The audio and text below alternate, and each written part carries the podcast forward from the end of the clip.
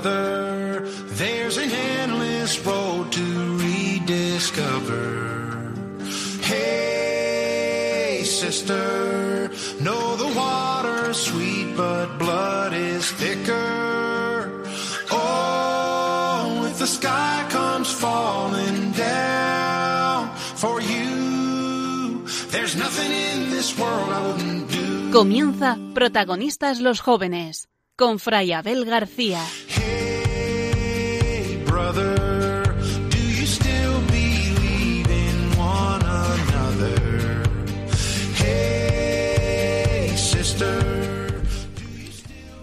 Uno de los episodios más conocidos de la vida de San Francisco es el famoso sueño de Inocencio III. Antes de que Francisco se pusiera en camino hacia Roma, dicho papa tuvo un sueño en el que veía que la basílica de San Juan de Letrán se desplomaba y que un hombre pobre y pequeño la sostenía con sus propias fuerzas. Este sueño dejó al papa atónito, preguntándose qué significaría tal visión. A los pocos días se presentó ante él San Francisco con sus primeros hermanos y le expuso su plan de vida, y le suplicó que le aprobara la regla que había escrito con palabras sencillas tomadas del Evangelio. Viéndolo el Papa tan fervoroso y recordando su propio sueño, comenzó a decirse para sus adentros Verdaderamente este es aquel varón religioso y santo por el que la Iglesia de Dios se levantará y se sostendrá. Este episodio nos recuerda que hemos nacido a la fe en la Iglesia, de su mano. Realmente es nuestra madre. De ella recibimos más de lo que nosotros le damos.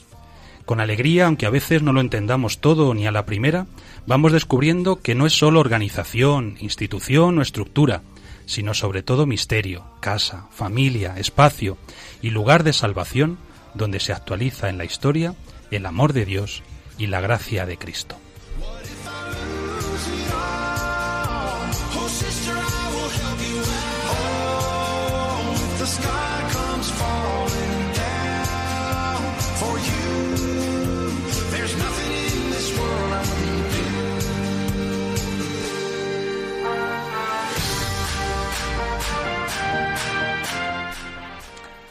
Buenas noches amigos, paz y bien. Aquí estamos otro martes más, el equipo de los franciscanos conventuales en la radio de nuestra madre, en Radio María.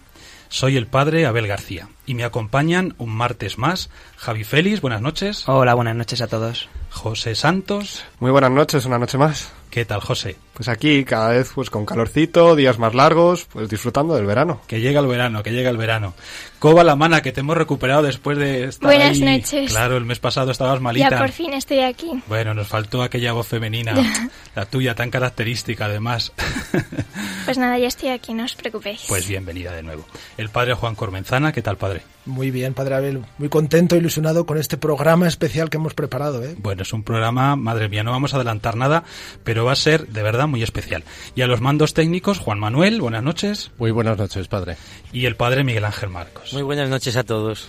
Bien, pues os animo a que os quedéis con nosotros durante la próxima hora para escuchar este programa en el que nos encanta compartir, como siempre os decimos, especialmente con los más jóvenes, aunque no solo, la alegría de ser cristianos.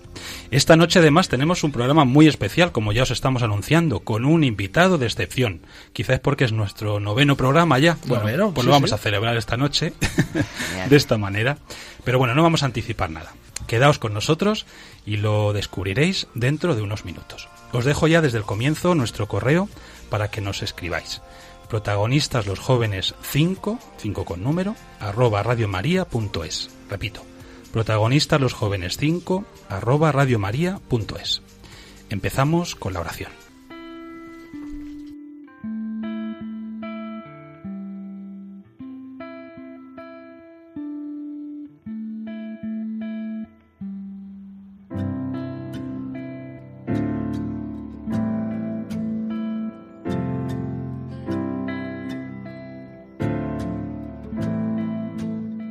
Señor Jesús, ¿hay algo en el mundo más suave que tú?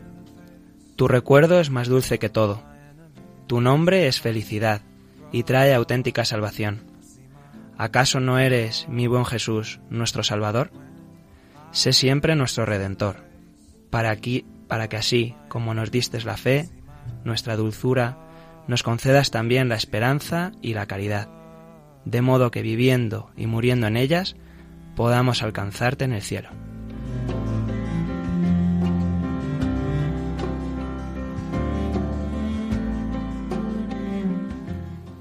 Señor Jesús, concede a los pastores de tu iglesia guiar el rebaño de tus fieles, hasta que lleguen a ti, Pascua de todos los santos. Te lo pedimos, Señor Jesús, por la intercesión de tu Madre, la Virgen María, tú que eres bendito por los siglos de los siglos. Amén.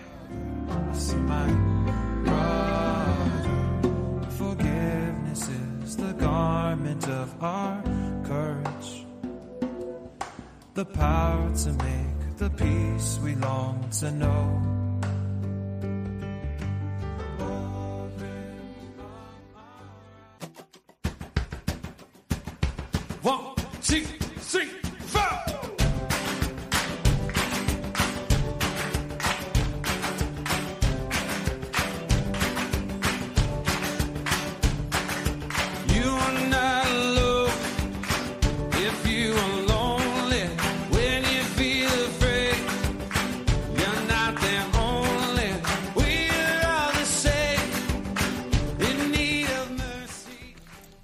Esta sintonía de Mad Mayer nos introduce a la segunda sección de nuestro programa, protagonistas los jóvenes con los franciscanos conventuales. Y hemos hecho una oración muy bonita, una oración que está tomada en los sermones de San Antonio de Padua. Eh, celebrábamos su fiesta hace unos pocos días, el 13 de junio, ¿verdad? Sí. 13 de junio. Y entre otras cosas hemos pedido al Señor que conceda a los pastores de su iglesia guiar el rebaño de sus fieles hasta que lleguen a Él, Pascua de todos los santos. Bueno, vamos desvelando por partes eh, eso que decíamos al comienzo de que nuestro programa de esta noche va a ser muy especial y tiene que ver precisamente pues con un pastor de la iglesia que nos acompaña eh, en esta noche en el programa. A ver, Padre Juan, desvélanos poco a poco este misterio. Poco a poco, sí, nos gustan los misterios. Pues el invitado de esta noche nació en San Sebastián, el 13 de noviembre, y estudió bachillerato en el Colegio del Sagrado Corazón. Ya de joven, muy joven, sintió la vocación sacerdotal, comenzando sus estudios en el Seminario de Toledo y terminándolos en el de San Sebastián. Fue ordenado sacerdote el 29 de junio de 1986 en la Catedral del Buen Pastor de San Sebastián. Yo creo que con tantas pistas ya la gente Yo sabe creo que sí, yo creo que sí. de quién hablamos, Bueno, pero bueno. sigue, sigue. Pero bueno, su primer destino fue Zumárraga y allí estuvo 20 años, hasta que el 10 de septiembre del año 2006 y con tan solo 44 años fue consagrado obispo de Palencia, convirtiéndose en el prelado más joven de España en aquel momento. Y tres años después, el 21 de noviembre de 2009, fue nombrado obispo de San Sebastián por el Papa Benedicto XVI. Y desde siempre ha tenido una relación muy cercana con el mundo de los jóvenes, los conoce muy bien y los quiere. Y de hecho fue nombrado obispo responsable de la pastoral juvenil de la Conferencia Episcopal Española.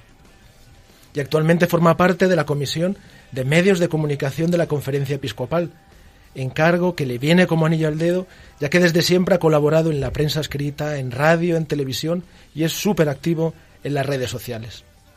Y si todavía hubiera algún despistado que no conoce a nuestro invitado, añadir que en Radio María ha explicado durante siete años, nada más ni nada menos, el catecismo de la Iglesia Católica. Un año ha comentado el Yucat y en la actualidad emite el programa Sexto Continente, que se emite los lunes y viernes de 8 a 9 de la mañana. Yo creo que con estos datos ya nuestros oyentes sabrán quién es nuestro invitado de esta noche, ¿no? Yo creo que sí. Yo creo que sí, ya, ¿Quieres ya lo saber? tenemos. A ver, cuéntanos, Juan. Buenas noches, don José Ignacio y Munilla. Bienvenido Muy- a nuestro programa de protagonistas los jóvenes. Muy buenas noches a todos. Una Bueno, suerte tener en nuestro programa. bueno, pues a mí me hace mucha mucha alegría ver que habéis comenzado con esta fuerza este programa y que sepáis que todos los ecos que me están llegando de él son muy positivos. O sea Bueno, que bueno. necesitamos nuevas generaciones que vayan cogiendo el relevo ¿eh? en Radio María. Muy bien. Muchas gracias, don José Ignacio. Y además un dato personal. Don José Ignacio, al padre Abel y a mí nos ordenó diáconos el 22 de diciembre del año 2008 en, nuestra Palencia. iglesia de Palencia. Me acuerdo que era el cuarto domingo de Adviento, hacía un frío tremendo, pero el corazón bien caliente. Las palabras de don José Ignacio nos llegaron al alma y siempre pues, le queremos mucho, don José Ignacio. Bueno, pues fue una ordenación de mis primeras ordenaciones como obispo, que eso para un obispo le marca mucho y tengo un recuerdo de aquel día cuando fue vuestra ordenación, vamos, inolvidable. ¿eh? Qué bien. Bueno, pues nosotros realmente estamos muy contentos, de verdad, don José Ignacio. Además, porque esta sección del programa, que esta noche prácticamente nos va a ocupar todo el tiempo, se llama eh, ojos que ven, corazón que siente. Y decimos siempre que en esta sección lo que intentamos es, bueno, pues compartir con nuestros oyentes eh, aquello que ven nuestros ojos de la realidad de la Iglesia y del mundo y que nos parece realmente significativo, que nos puede ayudar a reflexionar, que nos puede ayudar también, bueno, pues a, tomar eh, iniciativas, a opciones en nuestra vida de cada día como, como cristianos, como sacerdotes religiosos, jóvenes laicos. Y yo creo que esta noche, don José Ignacio, pues tenemos una mirada que es la suya desde una atalaya privilegiada por su experiencia, por ser pastor de la Iglesia y por todo lo que nos ha dicho el Padre Juan. Entonces, bueno, pues esta noche, queridos oyentes, ya digo, la sección principal que nos ocupará todo el programa será esta, Ojos que ven. Es un lujo poder contar con don José Ignacio y con las preguntas de tantos jóvenes, sobre todo aquí de Madrid, conocidos nuestros, pues que cuando les hemos dicho que tenían esta oportunidad de dirigirse directamente a un obispo, y además como don José Ignacio, pues encantados. Así que vamos a tener un programa yo creo que muy interesante, muy bonito. Y bueno, pues nada, yo creo que no vamos a, a, a dilagarnos más, sino que vamos a empezar cuanto antes con Coba, que nos va a decir sí, unas palabritas para introducirnos en esta primera, este primer bloque. Muy buenas noches, monseñor, y bienvenido a nuestro programa que, como sabrá usted, es un programa que va dirigido especialmente a los jóvenes. Y por eso hoy hemos querido hacerles partícipes eh, grabando algunas de las preguntas que querían hacerle. Y para romper el hielo, al principio nos gustaría hacerle unas preguntas un poco más personales, que espero que pueda contestar. Vamos a, vamos a ello. Hola, yo soy Alba, tengo 16 años y quería preguntar si en el momento en el que eligió su estilo de vida no, no se preguntó o no se planteó si se cerraba a vivencias o a un grupo de gente o algo así. Bueno, pues yo le respondería a Alba que todo camino que tome uno, obviamente, tiene sus consecuencias, ¿no? Cuando uno opta por algo, obviamente esa opción, pues está excluyendo otras, porque, porque cada vocación, eh, todo camino mm, conlleva sus consecuencias. Pero yo lo que no pensé en lo que renunciaba, yo puse puse el acento en que el Señor me llamaba eh, a, servirle y era un honor. Servir a Jesús en el sacerdocio es un honor y eso para mí pues era verdaderamente sentirme querido y era para mí pues un honor saberme llamado por Jesús. Qué bien. El problema, don José Ignacio, es que hoy en día muchos jóvenes quieren elegirlo todo y les da miedo renunciar a algo. Y yo creo que eso es imposible, ¿verdad? eso es imposible. Es que en esta vida es así. Si uno se queda paralizado, a ver si puedo, si puedo tener todo al mismo tiempo. No, sorber y soplar al mismo tiempo no es posible. ¿Eh? O se sorbe o se sopla. ¿eh? Pero, eso, eso, no únicamente en el tema vocacional, sino en todos los aspectos de la vida, ¿no? Es verdad. Pues ahí queda eso. No se puede sorber y soplar a la vez. Me la apunto esa. Vamos a la segunda pregunta. Hola, soy Amira, tengo 16 años y mi pregunta es, ¿qué se siente al velar a tanta gente?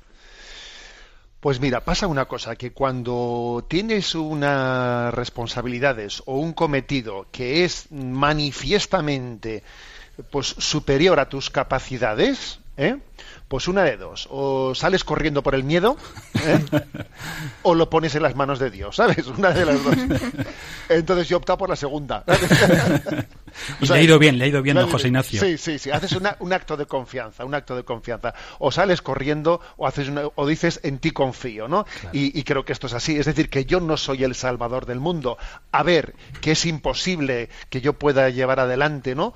Eh, por, mis, por mis capacidades, lo que se llama encomendado. Esto es, es, el Dios, es el Señor el que lo hace. Luego ponerlo en sus manos e intentar ser dócil a sus designios y adelante, ¿no? Y dormir bien, ¿eh? O sea que aquí yo, a mí me contaron una anécdota de un obispo, ¿no? Que se llamaba, que se llamaba eh, Don José, que dice que por las noches, cuando iba a la cama, se quitaba el solideo, lo ponía en la mesilla y decía, Don José, hasta mañana, que Pepe se va a dormir. ¿Eh? O sea, que, en el fondo, a ver, es un acto de confianza, ¿sabes? Porque es que si no te, tantas responsabilidades te angustiarías y, no harías nada, ¿no? Hay que confiar en el Señor, ¿no? Y, saber que Él ama a su iglesia y la lleva adelante. Y qué tranquilidad nos da don José Ignacio saber que no somos salvadores, ¿no? Porque el riesgo es pensar que todo depende de nosotros, de lo bien que lo hagamos, y no, en el fondo somos instrumentos suyos. qué paz nos da dejar todo en sus manos. Está claro. Don José Ignacio, y ¿Quiénes son los preferidos de un obispo, si es que se puede decir así? ¿Por quién tiene que velar especialmente un obispo?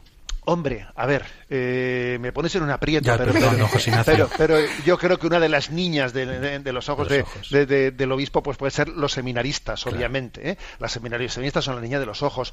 También, sin duda alguna, otra niña de los ojos pues son las vocaciones contemplativas, porque están entregándose de una manera muy especial por la salvación de todos, ¿no? Pero también lo son los niños, también lo son los pobres, que os voy a decir que los pobres nos evangelizan, ¿no? Yo, por ejemplo, a mí mis visitas a la prisión de San Sebastián, pues suelen ser de los momentos más fuertes en mi vivencia espiritual, ¿no? O sea que, que se puede llegar a tener un amor entrañable hacia distintas personas al mismo tiempo. ¿eh? Queridos amigos, estáis escuchando el programa Protagonista de los Jóvenes. Quizás si os- nos acabáis de sin- sintonizar, pues os habréis quedado un poco sorprendidos escuchando la voz de don José Ignacio Munilla, ¿verdad? No, no es Sexto Continente, no es el Catecismo de la Iglesia, es el programa Protagonista de los Jóvenes, la suerte que esta noche tenemos nosotros de contar con él. Y os dejo de nuevo nuestro correo electrónico porque seguramente que, que querréis con- preguntarnos algo, ya no será don José Ignacio el que responda, pero lo intentaremos hacer nosotros. Protagonistas, los jóvenes 5 con número, arroba radiomaria.es. Repito, protagonistas, los jóvenes 5 con número, arroba radiomaria.es. Don José Ignacio, otra pregunta. Hola, soy María, tengo 17 años y me gustaría saber si no hubiese decidido convertirse en obispo, ¿qué otra profesión hubiese gustado realizar? Bueno, pues la verdad es que hay que hacer, hay que hacer un matiz a la pregunta, ¿no? Porque uno, No uno se convierte. uno no decide convertirse, ¿no? La vida te lleva, obviamente, pues uno va al seminario queriendo ser sacerdote, no, no pensando en ser obispo. Eso es algo que te supera en la vida, ¿no? Pero bueno, ¿qué otra profesión me hubiese gustado realizar? A ver, la verdad es que yo recuerdo que en, mis- en las vísperas de mi, de mi entrada al seminario, eh, pues eh, estaba metiendo no prematrículas en, en- en- muchas en muchos sitios distintos lo cual quiere decir que muy seguro no estaba no Eh, pero yo creo que a mí me hubiese gustado sí haber llegado a, a escribir creo que el ser escritor el ser novelista, el ser, pues puede llegar a ser algo como un, no sé, una capacidad de, de la expresión de tu corazón ante el mundo, ¿no? La verdad es que yo, como digo, no, no lo tenía muy claro. El Señor, yo creo que me llamó en un momento en el que no tenía ninguna especie de, de decisión tomada al margen para otro para otra posible eh, profesión en la vida. Recuerdo que estaba yo prematriculado en la carrera de empresariales, ya ves tú, pero pero pero no porque me atrajese eso en, en absoluto, pero como gusto personal, posiblemente pues el, el ser escritor hubiese sido algo que me hubiese atraído especialmente. Don José Ignacio, ¿y su vocación sacerdotal cuándo la descubrió? ¿Qué edad tenía? Pues mira, yo tenía, di- digamos, 16 años para 17. ¿eh? Sea, o sea, en el fondo eh, estaba terminando lo que ahora se llama segundo de bachillerato. ¿eh? Yo que yo fui al seminario todavía sin cumplir 18, años. 18. 18, sí. ¿eh? O sea, mi, mi vocación llegó pues antes de, bueno, pues antes de plantearme mi, mi- mi paso al mundo universitario. Eh, fue muy repentina. Nunca me había planteado el ser sacerdote hasta que en último momento ahí me llegó la llamada de una manera brusca, ¿no? Fueron unos ejercicios espirituales en el último curso, como digo, de segundo de bachillerato actual y de repente me vi ante una ante una cuestión que en mi vida se me había pasado por la mente, ¿no? Y bueno, pues también mi respuesta fue rápida y os aseguro que no me arrepiento en ningún momento, en- en- no he tenido un momento de arrepentimiento en mi vida de esa respuesta que le di al Señor. Qué bien. Bueno, don José Ignacio, en primer lugar me uno al agradecimiento de Coba y del equipo por su compañía y vamos a pasar a otro bloque y en este bloque le introduzco que vamos a conocer su punto de vista un poquito de la juventud del hoy en día, porque sí sabemos mucho lo que opinan los jóvenes del momento en el que vivimos, pero nos gustaría saber qué opinan sus ojos, estos ojos tan privilegiados y que hoy pues nos acompañan de los jóvenes que viven el momento social actual. Hola, soy Alberto, de 17 años, y mi pregunta es, ¿por qué cree que hoy en día muchos jóvenes no se acercan a la iglesia? Bueno, pues yo me atrevería a decir porque no han llegado a conocer ¿eh? eh, la riqueza de lo que es la Iglesia, porque han podido tener una, una imagen, pues, por desgracia, muy estereotipada y falseada de lo que es la vida de la Iglesia. También porque nosotros no hemos sido capaces de mostrarle, ¿no? Ese rostro atrayente de la Iglesia, que es, que es ese rostro de Jesús. ¿eh? O sea, que hay una, un, yo estoy convencido que es imposible conocer a Jesús y no amarle. Es imposible conocer a la Iglesia y no amarla. Luego, en el fondo, si, si, está, si está pasando esta especie de desafección de los jóvenes a la Iglesia es porque hay una falta de conocimiento, que también por nuestra parte tenemos que cuestionarnos de por qué no lo damos a conocer, ¿no? O sea, porque no acertamos en ese conocimiento y porque existe también eh, unas deformaciones tan grandes, ¿no? de ese rostro verdadero de la Iglesia. Qué bueno. En vez de delegar la culpa en ellos, entona un mea culpa y vamos a buscar primero los problemas propios y posteriormente veamos cómo podemos acercárselo. Muy, muy interesante. yo creo que ambas cosas eh, son así. Es decir, es verdad que existen deformaciones eh, explícitas del rostro de la Iglesia, pero a ver, eso no está en nuestra mano. Lo que está en nuestra mano es qué hago yo para, para que ese rostro de la Iglesia sea verdaderamente conocido. ¿no? Entre en las encuestas que hay por ahí, eh, hay algo que a mí me da, me da esperanza. Y la esperanza que me da es que valoran mucho más positivamente a la Iglesia los jóvenes que han tenido alguna experiencia concreta dentro de ella que los jóvenes que nunca la han conocido. O sea, eso, eso para mí es muy un dato muy elocuente. ¿eh? O sea, eh, se valora mejor a la Iglesia si, si has estado dentro de ella que si la has visto únicamente desde fuera. ¿eh? Atentos a este dato, porque esto quiere decir que hay que hacer propuestas concretas para, para, para conocerla por dentro. Otra pregunta, don José Ignacio. Hola, mi nombre es Álvaro, tengo 28 años y mi pregunta sería si considera que la Iglesia en España ha sufrido un proceso de modernización parejo al de la sociedad española o por el contrario, su posicionamiento ha quedado anclado en el pasado. Y en relación a esto, ¿qué percepción cree que tienen los jóvenes, especialmente los no creyentes, de la Iglesia actualmente? Bueno, algo ya he dicho en mi intervención anterior de que soy consciente de que la percepción que tienen los jóvenes, especialmente los no creyentes y los que no han vivido la experiencia de la, de la vida de la Iglesia desde dentro, soy consciente de que es muy negativa. ¿eh? Pero también creo que es un juicio, eh, o sea, es un juicio el que, el que se han ido formulando sin haberla conocido por dentro. Y entonces uno tiene esperanza en que cuando eso sea así, pues eh, su, su cosmovisión puede cambiar, ¿no? A ver, con respecto al si el proceso de modernización en la Iglesia ha corrido parejo de la sociedad, es que yo creo que también hay que tener una capacidad mm, de discernimiento crítica, de distinguir lo positivo de lo negativo, de lo que se entiende por, modernización. ¿eh? Yo hace poco enviaba a las redes sociales un pensamiento de Mafalda que decía, esta vida moderna a mí me parece que cada vez tiene más, más de moderna y menos de vida. ¿eh? Entonces, a ver, con respecto a modernización, yo creo que también hay que tener una capacidad ¿eh?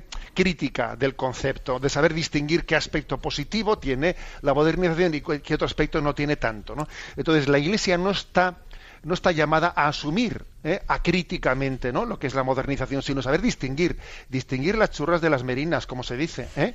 y distinguir qué es un auténtico avance y qué se está escondido ¿no? bajo la apariencia de avance, pero que en realidad es un retroceso humano. ¿eh? Eh, esto es un aspecto importante. ¿no? Por ejemplo, algunos, pues imagínate, ¿no? pues dicen, es que eso de los vientres de alquiler es un avance.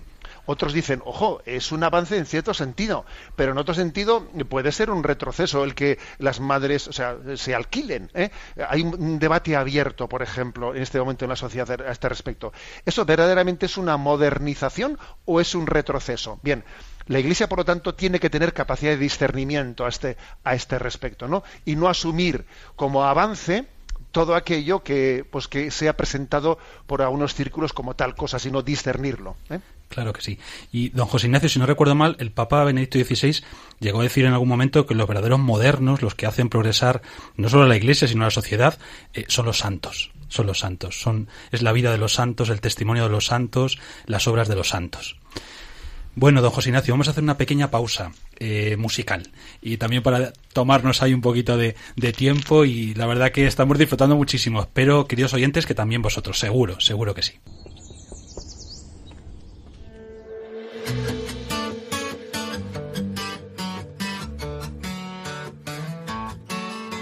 ¿Quién te dijo esa mentira?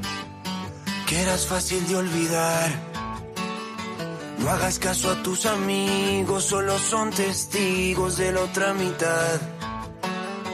Dos besos son demasiado y un beso no bastará.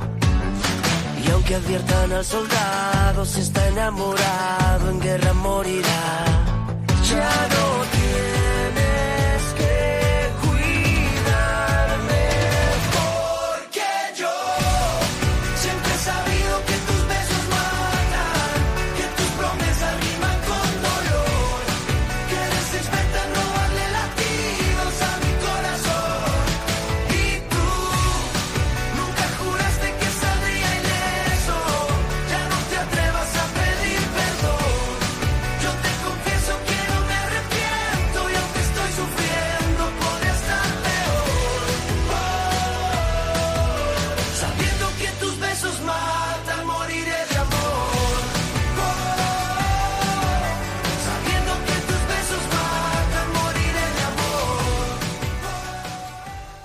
Queridos oyentes, estáis escuchando Protagonista los Jóvenes en la radio de nuestra madre, en Radio María.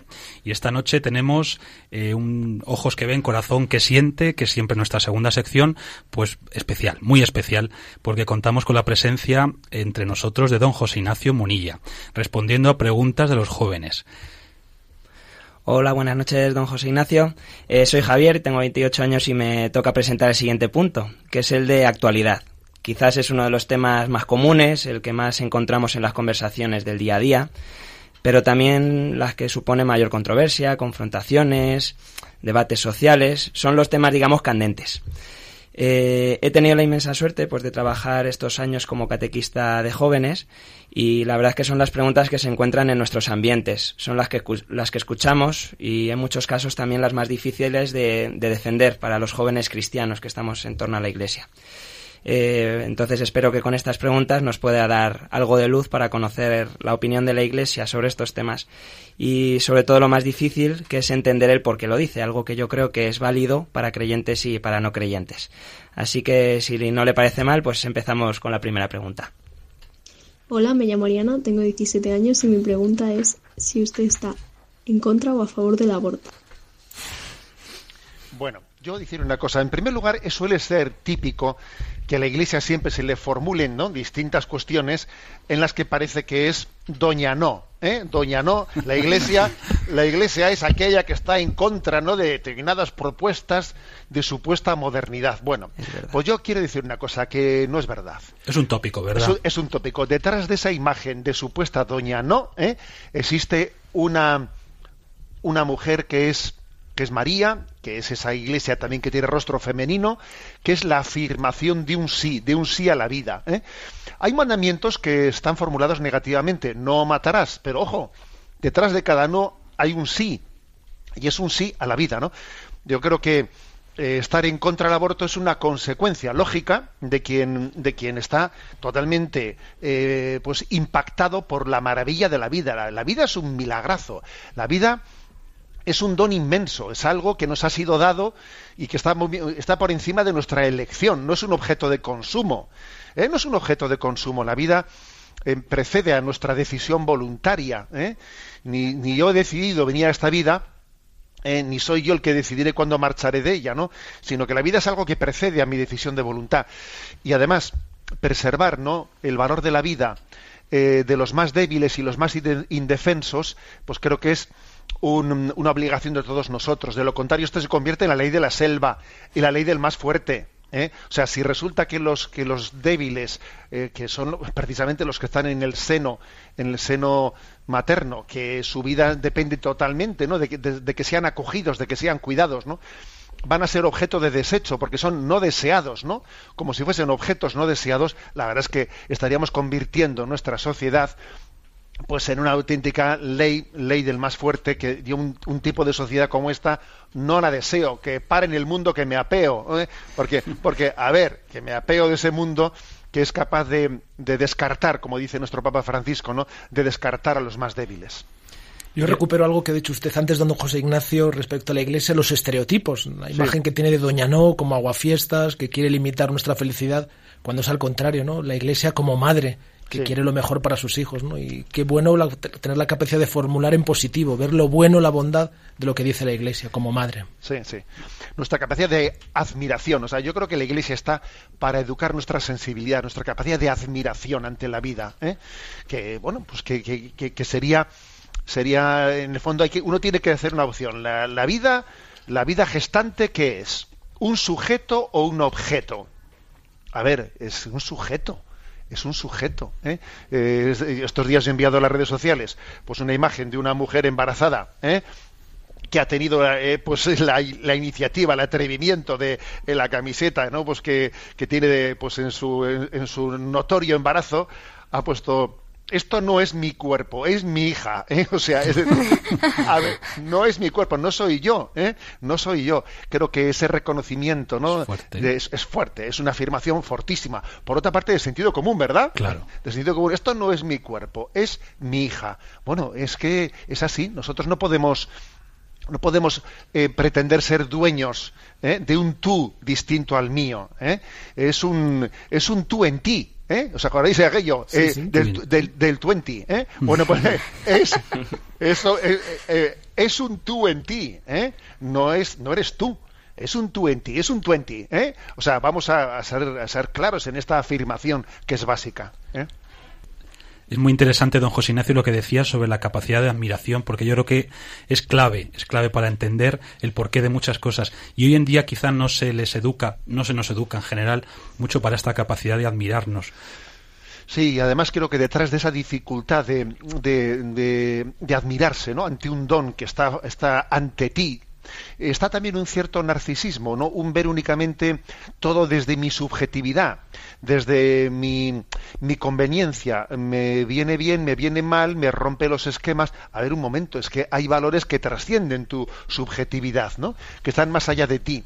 Ser sensible es ver las cosas también con los ojos del otro, no todo desde tu subjetividad. ¿eh? Eso creo que es muy importante.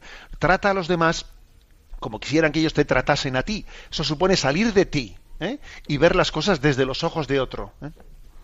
Vamos a por otra pregunta.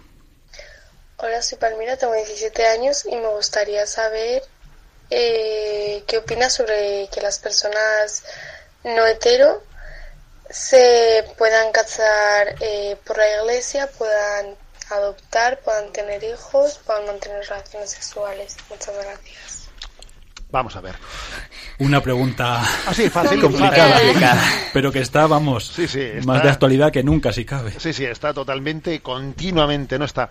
A ver, pues, pues vamos a ver, yo creo, yo creo que aquí también hay que hacer una afirmación, una afirmación antropológica, una afirmación antropológica claramente, que es decir, a ver, sería una equivocación muy grave eh, no distinguir que la heterosexualidad y la homosexualidad no están, no son una especie de dos alternativas en un mismo nivel que cada uno de ellos tiene que optar por dos alternativas, ¿no? A ver, cada uno de esta vida tiene que hacer opciones distintas, pues es, es eh, pues heterosexual, homosexual, bisexual, eh, no, no, no puede ser puesto las cosas al mismo nivel, porque porque obviamente somos conscientes de que eh, de que en la propia en la propia naturaleza la masculinidad y la feminidad tienen una alteridad, es decir, el uno está hecho para el otro, incluso biológicamente, incluso no, de manera que esa capacidad de complementariedad que existe entre el hombre y la mujer forma parte de un diseño, un diseño inteligente, ¿no? Un diseño inteligente que en última instancia los creyentes sabemos que, tiene a Dios como autor último,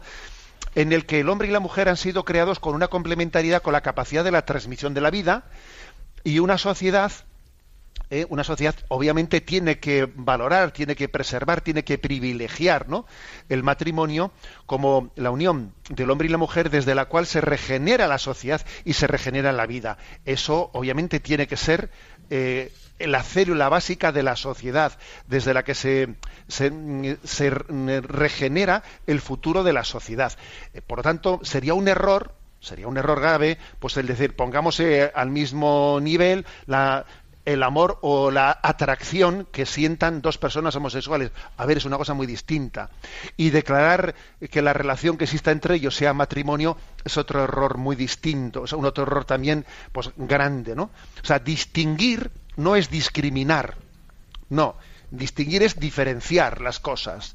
Y hoy en día tenemos, o yo creo que existe un error muy grande que es el igualitarismo. Todo es lo mismo todo da igual. No, lo importante son eh, los sentimientos interiores. No, perdón. No es verdad que todo sea indistinto y todo sea igual. Hay que diferenciar. ¿eh? Hay que diferenciar.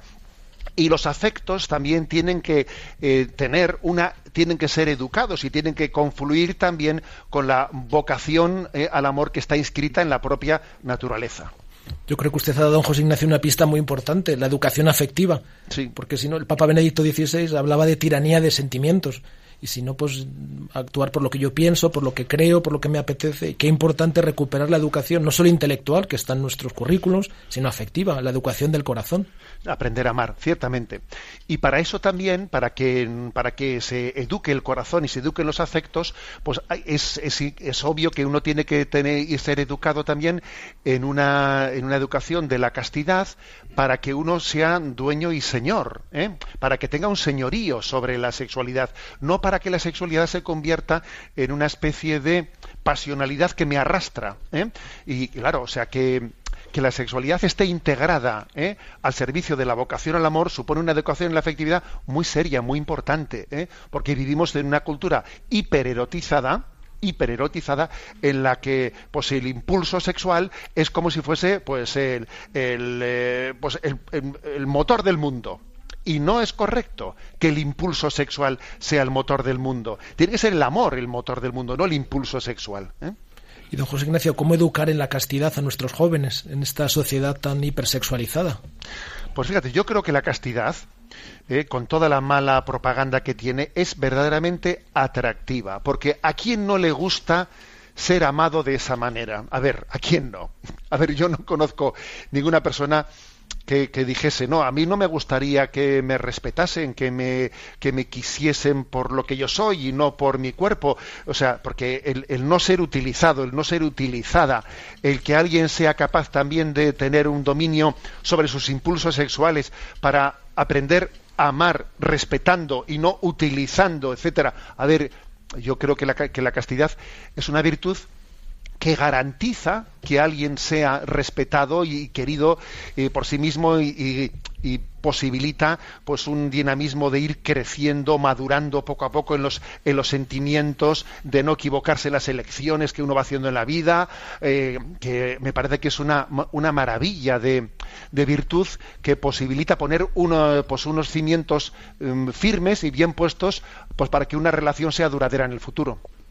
Desde luego, si los jóvenes cristianos hoy eh, pueden optar y, decidirse por la castidad, eh, se convierten en verdaderos héroes en esta sociedad nuestra, porque están bombardeados constantemente, series, música, todo, todo, don José Ignacio. Pero cuánto se está sufriendo, es decir, yo creo que una de las una de las grandes propagandas, ¿no? que va a tener la virtud de la castidad que está teniendo ya es ver cuánto se sufre ¿eh? cuando uno está siendo utilizado. Mira, uno de los momentos de gracia que yo he experimentado en mi vida de sacerdote para hablar de esta virtud a los jóvenes es cuando han vivido una relación, eh, mm, pues digamos, de espaldas a la castidad, ¿no? y cuando de repente esa relación pues eh, se ha, estallado por los aires, cosa muy frecuente, porque uno se, ha visto traicionado por la otra persona y, ve que se va con, otra y te deja eh, y te deja a ti totalmente, ese es un momento de gracia en el que uno puede no teóricamente, sino, sino vitalmente, mostrarle al otro cómo, de alguna manera, unos, pues unas bases mal puestas, uno ha visto que lo ha entregado todo y en el fondo ha entregado todo eh, sin haber tenido una, o sea, nada a cambio, ¿no? O sea, ha entregado el cuerpo y ha sido manipulado en el alma. ¿eh? Ha habido una disociación entre cuerpo y alma.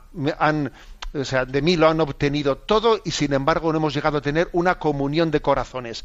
En ese momento se da cuenta de que tiene que existir un ejercicio, una educación interior de cómo, eh, pues, ir al unísono entre la entrega del corazón y la entrega del cuerpo. Si no se va al unísono, si está descompensada la entrega del cuerpo a la, a la maduración y la decisión de la entrega del alma es cuando se sufre tremendamente y uno se siente usado, como un Kleenex. ¿eh? Se, siente, mm, se siente un objeto de usar y tirar. Y es un momento en el que se da cuenta de los porqués más profundos ¿no? de, la virtud de la castidad. Otro de los temas candentes eh, es el lugar de la mujer en la iglesia y creo que tenemos alguna pregunta al respecto. Soy María, tengo 21 años y me gustaría saber qué opina sobre el papel de la mujer en la iglesia y cómo podría mejorar. Bueno, pues este es un tema, un tema importante, en el que yo creo que también pues estamos en, eh, ese camino, en el discernimiento, y para no distorsionar eh, el concepto, es importante entender que, no, que sería un error eh, que esta pregunta que ha hecho pues nuestra, vuestra, vuestra colaboradora se, se refiriese al tema de que la mujer esté llamada a ser sacerdote. A ver, ese es un tema que tenemos que distinguirlo, porque el ser sacerdote está ligado a los, a los hombres porque es un reflejo de esa imagen de Jesucristo, que es esposo de la Iglesia. ¿eh? Eh, eh, la, religiosa, la consagrada, es esposa de Jesucristo, mientras que los consagrados somos imágenes de Jesucristo, que es esposo de la Iglesia. Por lo tanto, sería una equivocación entender que la, que la promoción de la, de la mujer en la vida de la Iglesia pase por ese tema. Sería un error. Más bien hay que hay que ir a, otro, a otros aspectos. Es decir, no en la vida de la Iglesia hay muchos cometidos, muchísimos cometidos, que no están ligados específicamente al sacerdocio muchísimos cometidos. Y de hecho voy a decir una cosa. Y muy importantes además. Importantísimos. ¿eh? Hay muchísimos cometidos que están ligados, ¿eh? o sea, que no están ligados al sacerdocio, como es, el, como es el del ejercicio de la caridad, por cierto, que es la, la, la, virtud, la suprema de todas las virtudes, ¿no? Y por supuesto también en responsabilidades concretas, en responsabilidades concretas y en tomas de decisiones que no están ligadas al sacerdocio. ¿eh? O sea, mm, esto creo que hay que distinguir qué está ligado al sacerdocio y qué no está ligado al sacerdocio. Por cierto, la vida real de la Iglesia, los que la conocemos por dentro, nos da, o sea, sabemos muy bien que es mucho más femenina que masculina. A ver, la, la presencia de la mujer en la vida de la Iglesia es, pero por, por goleada. Por goleada, efectivamente. Por goleada. ¿eh? Es una presencia femenina que digamos que es el genio femenino el que está dando vida a la Iglesia. Por ejemplo, en África es la mujer es la catequista, es la religiosa la que está, eh, la que está dando vida a la que puede ser ahora mismo la, la, la, iglesia más vital. vital. La, iglesia más vital, la, que, más, crece. La que más crece en el mundo es la africana. Pues bien, la columna vertebral de la iglesia africana, la que realmente está creciendo en el mundo, es la mujer, la mujer africana. Eso creo que es. Por eso también, a ver, ojo con los estereotipos, ¿eh? La iglesia es machista. A ver, a ver, un momento, un momento. ¿eh? el, caso de África, que es, por cierto, es la iglesia que crece en el mundo, tiene un rostro femenino, vamos, pleno. ¿eh? Otra pregunta, don José Ignacio. Soy Álvaro y tengo 28 años. Mi pregunta es, ¿por qué no utiliza la iglesia su patrimonio para ayudar a los pobres? Es una pregunta muy común, ¿verdad? Muy, muy, común. Pero los jóvenes se la hacen constantemente. Sí. A ver, yo diría, la Iglesia sí utiliza su patrimonio para ayudar a los pobres. Otra cosa es que pudiese hacerlo más y mejor, ¿eh? Porque yo creo que nosotros no tenemos que estar nunca satisfechos con lo que hacemos. La Iglesia podría hacerlo más y mejor. Pero también sería importante que Álvaro y tantas otras personas se acercasen a conocer a lo que de, a lo que de facto ¿eh? se, está ya realizando. ¿eh? Porque igual que nosotros creo que tenemos que, cuestionarnos cómo lo haríamos mejor, eh, estoy convencido que muchas personas se sorprenderían ¿no? si conociesen la cantidad de iniciativas que existen en la Iglesia para que su patrimonio, etcétera, esté al servicio de los necesitados. Os puedo decir que un, que un obispo en esto es un privilegiado, porque un obispo tiene una atalaya tiene, claro, un conocimiento de, multitud de cosas que se hacen, de las cuales eh, eh, unos no tienen conocimiento de los otros, pero el obispo sí tiene una mirada de conjunto, ¿no? Y entonces te, te, impresiona, ¿eh? Te impresiona la cantidad, digamos, de, de apuestas concretas en servicio de los más pobres que se están realizando. Muy bien, José Ignacio, pues muchas gracias de verdad porque nos ha dado mucha luz. Se lo decía Javi al comienzo, ¿verdad?, de la presentación de este bloque. Son cosas que realmente los jóvenes a veces no saben, no, no, no, escuchan y se quedan desgraciadamente con lo que con lo que les dicen, pues eso, amigos o los medios de comunicación, donde con frecuencia la verdad está muy oscurecida, muy tergiversada. Y yo me estoy también dando cuenta de lo importante que son los jóvenes cristianos hoy en día para dar un poquito de luz a estas preguntas que, que es verdad que están en nuestros ambientes, pero lo importante que es que los jóvenes cristianos estemos formados en la fe cristiana y conozcamos verdaderamente pues el por qué dice la Iglesia las cosas, ¿no? Para luego poder responder a estas preguntas que nos hacen. Claro que sí. Vamos a por otra pregunta. Hola, muy buenas. Mi nombre es Miguel, tengo 29 años y bueno, quería preguntar por qué se sigue manteniendo la tradición del celibato. Muchas gracias. Bueno, pues vamos a ver, la tradición del celibato eh, se mantiene, se mantiene porque hay que decir que, que Jesús fue célibe, o sea, es decir, Jesús fue célibe, y el celibato de Jesucristo no fue meramente circunstancial. ¿Es que no llegó a encontrar una esposa Jesús o qué?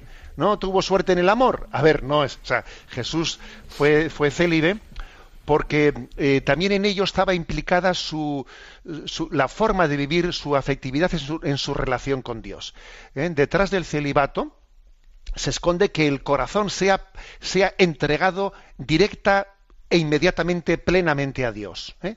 El corazón de Jesús es, es del Padre y el corazón del célibe es plenamente y directamente del corazón de Jesús. ¿no? O sea, detrás del celibato eh, hay una, una opción, ¿eh? que es amar a Jesucristo de una manera directa, plena, ¿eh? con una, que, ciertamente que, con una disponibilidad de amar de, en Cristo al resto del mundo, y creo que eso es una pues es una, una imitación de Jesucristo que la Iglesia según va avanzando los siglos cada vez valora más no Ese, esa vocación de, de celibato con, con, conforme así fue no pues el corazón de Cristo porque el celibato, la castidad de los religiosos, el celibato de los sacerdotes, don José Ignacio, es una forma de amar, ¿verdad? No es una restricción, Sí, sí, no es una norma, es una forma de amar. Es una forma de amar. Es decir, es que Jesucristo, su corazón, no sé si alguien se ha preguntado esto, ahí Jesucristo no se casó. Entonces, ¿qué fue? ¿No tuvo suerte? ¿Cómo? A ver, un momento, un momento. Jesucristo decidió, ¿no? O sea, esa, esa formaba parte de su vocación el que su corazón eh, amase,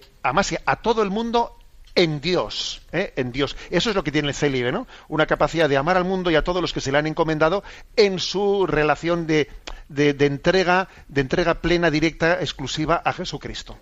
Y es que el celibato tiene que ver mucho con la vida don José Ignacio. Pues vamos a escuchar ahora una canción de Óscar Santos que habla justamente de la vida. Nada hay más hermoso que nacer y otra vez renacer y el celibato tiene mucho que ver con esto, con nacer, renacer y dar vida.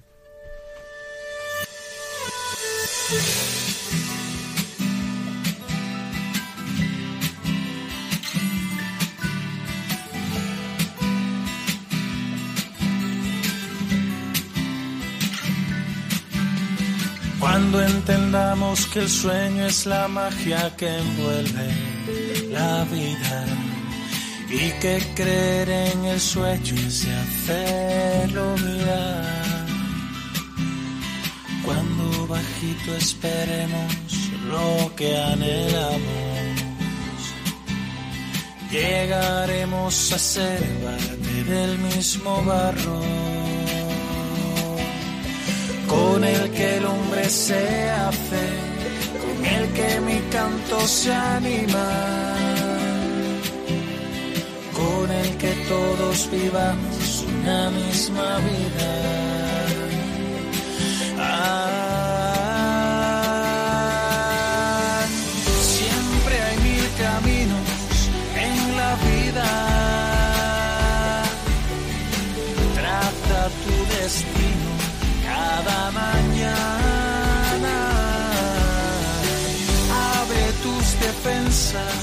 No tengas miedo de caer. Nada hay más hermoso que hacer. Estamos en protagonistas los jóvenes con los franciscanos conventuales. Estamos en un programa muy especial, de verdad. Estamos disfrutando muchísimo los que estamos aquí en el estudio y seguramente que también vosotros, los que esta noche nos seguís. Vamos a continuar. Nos queda desgraciadamente ya poco tiempo, aunque muchas cosas aún por preguntarle a don José Ignacio. Sí, nos está encantando, monseñor, pero, pero bueno, no, nos da tiempo yo creo que a dos escasas preguntitas más. Pero muy interesantes. Hola, soy Daniel, de 24 años. A veces en la vida aparecen acontecimientos que generan en nosotros incomprensión o que no sabemos dar respuesta. Mi pregunta es, ¿cómo podemos dejar de lado nuestras ideas y nuestros porqués para abrazar en sencillez su voluntad? Muchas gracias. Bueno, a ver, nuestro refranero, el refranero español es un refranero que tiene profundas raíces cristianas, ¿no? Y eso de que no hay bien que por no hay mal que por bien no venga. Dios escribe derecho con líneas torcidas etcétera. Eh, son referencias a, que en nuestra vida puede haber acontecimientos que no entendemos que en principio nos parecen negativos que uno dice dónde ha estado Dios eh, no, no, no entiendo qué planes tiene Dios conmigo en mi vida ¿eh? pero creo que es importante el que uno en estas situaciones tenga paciencia tenga confianza y vaya descubriendo cuál es el hilo de la providencia. El hilo de la providencia hay que tener perseverancia para poderlo descubrir. Pero os aseguro que cuando uno en la vida ya tiene unos añitos, ¿eh? como es mi caso, les puedo decir a los jóvenes, ¿eh? les puedo decir que uno echa la mirada atrás y dice, jo, fíjate, José Ignacio, ¿te acuerdas en aquel momento aquello fue duro, eh? Fue duro, te costó mucho, ¿verdad? Pero fíjate cuántos bienes te, vinieron de aquello. Y aquel otro episodio, vamos, tragaste, tragaste saliva, ¿eh? Pero fíjate cómo de aquello te sirvió para madurar, etcétera. O sea, uno hace una lectura a posteriori, ¿no? De los acontecimientos de su vida y ve cómo Dios escribe derecho con líneas torcidas y va descubriendo el plan de Dios, ¿no? En, nuestra historia que casi nunca suele ser rectilínea. O sea, os aseguro que la historia de la vida suele ser con dientes de sierra, ¿eh? O sea, con, dientes de sierra. Pero hay que, hay que descubrir el, hilo conductor en esos dientes de sierra, ¿no? Porque Dios en ningún momento nos deja de la mano. Y, nuestros planes no suelen ser los suyos. ¿eh? O sea, y, uno se había imaginado su felicidad de una manera. Y, y, hay que hay que confiar plenamente en que Dios quiere tu felicidad más que tú. Lo que ocurre es que tus planes generalmente pues son distintos a los planes de Dios y hay que confiar más en sus planes que en los nuestros. ¿eh? Claro, el problema de José Ignacio es que tenemos ahí todavía esas raicillas del pecado original que nos hacen pensar que Dios es como una especie de competidor, ¿no? De nuestra felicidad. Al menos muchos jóvenes creen que cuando hablas con ellos te dicen, claro, es que si me pide esto Dios, no sé, va a ser muy difícil, muy duro, tal, no sé qué. Y te da esa sensación, ¿no? Como que, como, como si Dios estuviera buscando cosas para, para hacerles un poco la, para fastidiarles, ¿no? y arruinarles un poco la vida. Digo, mira, que no, que no. Nosotros no nos queremos bien a nosotros mismos. creemos que deseamos nuestro propio bien, pero a veces nos equivocamos. Y sin embargo Dios nos quiere infinitamente, cosa que nosotros no nos queremos infinitamente. La prueba es que a veces nos hacemos daño a nosotros mismos, ¿eh? Nos hacemos daño. Somos nuestros peores enemigos, ¿eh? Y sin embargo Dios te quiere, te quiere, pues eso, como a veces nuestras madres nos han demostrado que nos quieren cuando nos exigen, ¿eh? cuando nos piden algo que nos cuesta. Tu madre te lo hace porque te quiere. Pues lo mismo le pasa a Dios, ¿no? Que nos puede parecer su voluntad difícil y sin embargo, pues es la garantía de nuestra felicidad. Don José Ignacio, estamos ya fuera de tiempo, desgraciadamente. Qué pena porque nos han quedado tantas preguntas en el tintero, don José Ignacio. Habrá que hacer otro programa especial. Eso es. siempre hay que dejar algo para la siguiente. Claro, claro. Pues muchísimas gracias, don José Ignacio, de verdad, por, por todo lo que ha querido compartir con nosotros, con nuestros oyentes, su mayoría seguramente que jóvenes, y los que no nos han escuchado esta noche, eh, estamos seguros de que cuando poco a poco se vaya pasando la voz de que este programa ha sido tan especial y que ha dado respuesta a tantas preguntas y a otras que, bueno, pues han quedado todavía muy abiertas y que si Dios quiere, pues tendremos oportunidad de ir abordando, pues se lo irán pasando los chavales con los podcasts y, y demás. Así que muchísimas gracias. Eh, si no le importa, denos su bendición para terminar el programa y lo haremos también con un momentito, sí, después de oración, pero primero la bendición. no, perdón, primero la oración y luego la bendición. Santa Madre de Dios, tu nombre es torre firme. En él el pecador encuentra refugio y salvación. Dulce nombre de María, nombre que reconforta al pecador, nombre de esperanza segura. Tu nombre, oh Virgen María, es como aceite derramado en el alma, alegría en el corazón, dulzura en la boca y canto suave para tus hijos. Amén.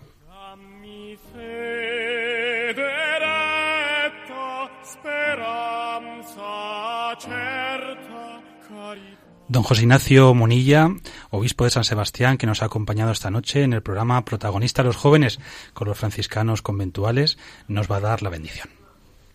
La bendición de Dios Todopoderoso, Padre, Hijo y Espíritu Santo descienda sobre todos vosotros. Amén.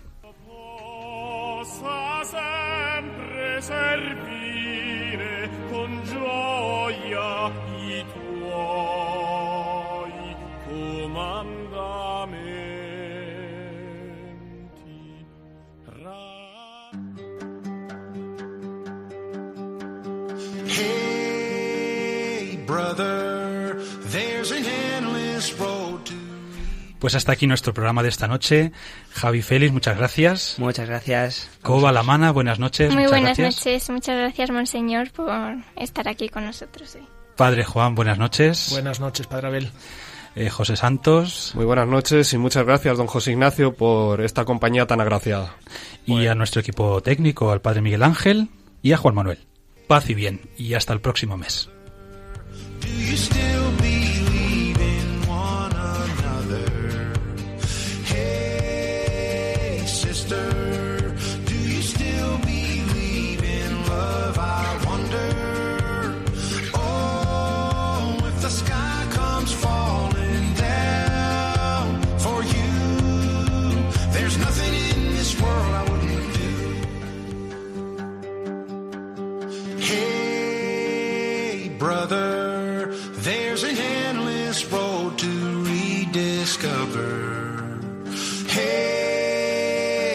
Know the water's sweet, but blood is thicker. Oh, for you, there's nothing world. Han escuchado Protagonistas los jóvenes con Fray Abel García.